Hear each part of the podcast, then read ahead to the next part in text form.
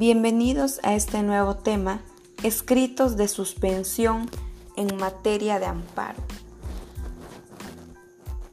Mi nombre es Luceli Concepción Chinehuam, estudiante en la carrera de Derecho en la Universidad Interamericana para el Desarrollo, séptimo cuatrimestre en la materia de juicio de amparo que nos está impartiendo la docente Ana Rosa Heredia Lara. Una materia muy importante que los profesionistas y los estudiantes debemos tener en cuenta. En este tema trataremos sobre cuál es la suspensión del acto reclamado. En el amparo, como primer punto podemos decir que el juicio de amparo es el instrumento protector de las garantías individuales establecidas en la Constitución Federal.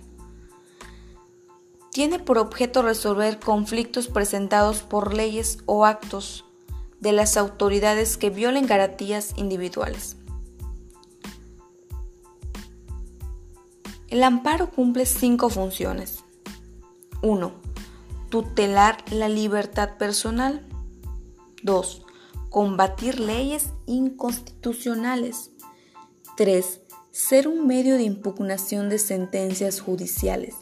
4. Reclamar actos y resoluciones de la administración. Y 5. Proteger los derechos sociales de los campesinos sometidos al régimen de forma agraria. Dentro del procedimiento del juicio de amparo puede presentarse algunos incidentes, dentro de los cuales se encuentra el de la suspensión. El incidente de suspensión es una institución de seguridad en el juicio de amparo que tiene por objeto evitar que se causen daños y perjuicios de difícil reparación a los agraviados así como conservar la materia objeto del conflicto, impidiendo que el acto reclamado se consume irreparablemente. De esta manera, al concederse la protección constitucional, puedan restituirse las cosas al estado que guardaban antes de la violación. Por lo tanto, podemos decir que En primer lugar, la suspensión tiene por objeto paralizar los efectos del acto reclamado manteniendo las cosas en el estado que guarden en el momento de declararse. 2. El juzgador debe precisar el acto o actos que hayan de suspenderse para evitar todo tipo de confusiones que el quejoso y las autoridades responsables. 3. Al resolverse sobre la suspensión no procede estudiar cuestiones relativas al fondo del amparo. Y la jurisprudencia de la Suprema Corte de Justicia de la Nación acepta que la suspensión procede en contra de la aplicación de una ley. ¿Cómo se clasifica la suspensión? Nos menciona en el artículo 122 de la Ley de Amparo, de oficio o de plano, es la que se decreta en el mismo auto en que el juez admite la demanda, a petición de la parte. Estriba en la naturaleza del acto, en los amparos indirectos, procede primero en forma provisional y después en forma definitiva. ¿Cuándo se procede a la suspensión de oficio? La suspensión de oficio en el juicio de amparo está en razón de la naturaleza del acto reclamado y la necesidad de conservar en materia de amparo. Estos factores se encuentran previstos en el artículo 123 de la Ley de Amparo, en donde se establece. Fracción 1. Cuando se trate de actos que imponen peligro de privación de vida, deportación o destierro, o alguno de los prohibidos por el artículo 22 de la Constitución Federal.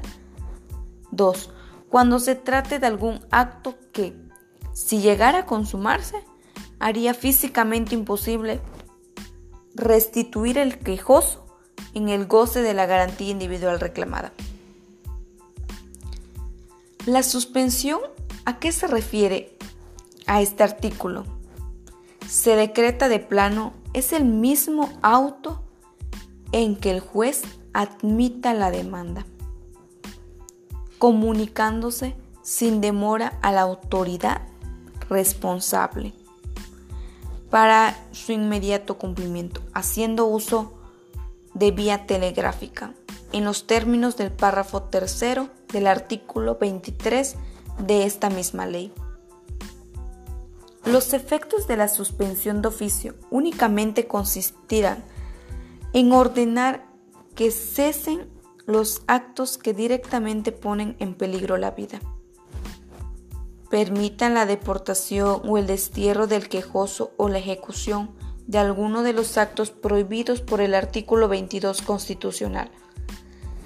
Y tratándose de los previstos en la fracción 2 del mismo, serán los de ordenar que las cosas se mantengan en el estado que guarden tomando el juez las medidas pertinentes para evitar la consumación de los actos reclamados.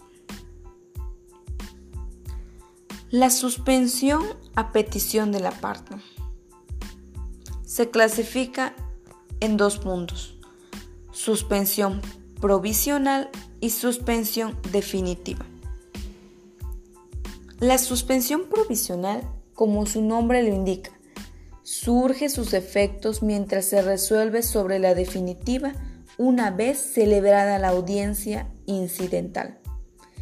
Cabe señalar que en contra del auto que conceda o niega la suspensión provisional procede el recurso de queja.